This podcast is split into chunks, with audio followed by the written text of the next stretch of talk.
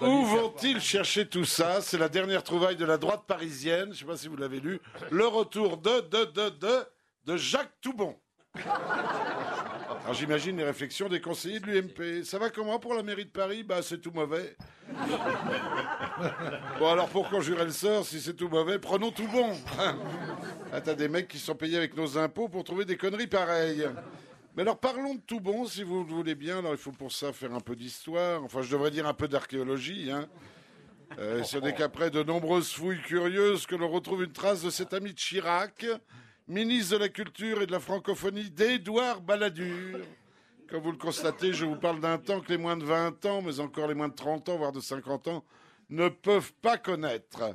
Choisir tout bon comme arme de destruction massive pour désinguer Anne Hidalgo, c'est comme espérer descendre un avion Rafale avec une arbalète. C'est le Thierry Lafronde contre Lara Croft. Alors pour qui ignore tout de l'œuvre de Toubon? Vous savez tout de l'œuvre de Toubon, Philippe? Bah, il n'était pas Toubon, ministre non, de la Culture. Oui, alors on va rappeler deux citations qui ont fait spoiler la France. Toubon a dit en écoutant la Marseillaise, j'ai les larmes aux yeux comme en regardant la mort de Bambi. Oui, il a dit ça, il avait 52 ans, c'était qu'il est quand même un peu attardé. Hein.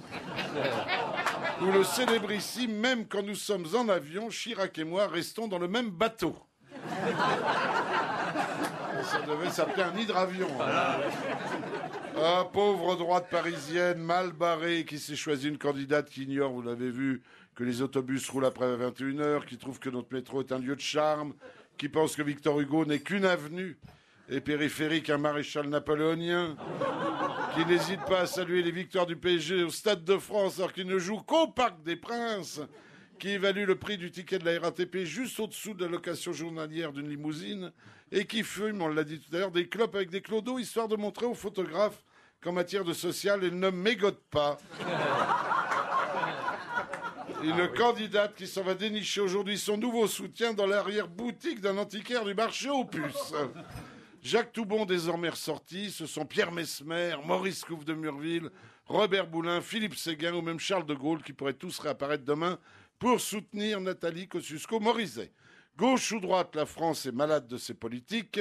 François Hollande l'a bien compris qui se pose aujourd'hui en docteur. Il veut désormais gouverner par ordonnance.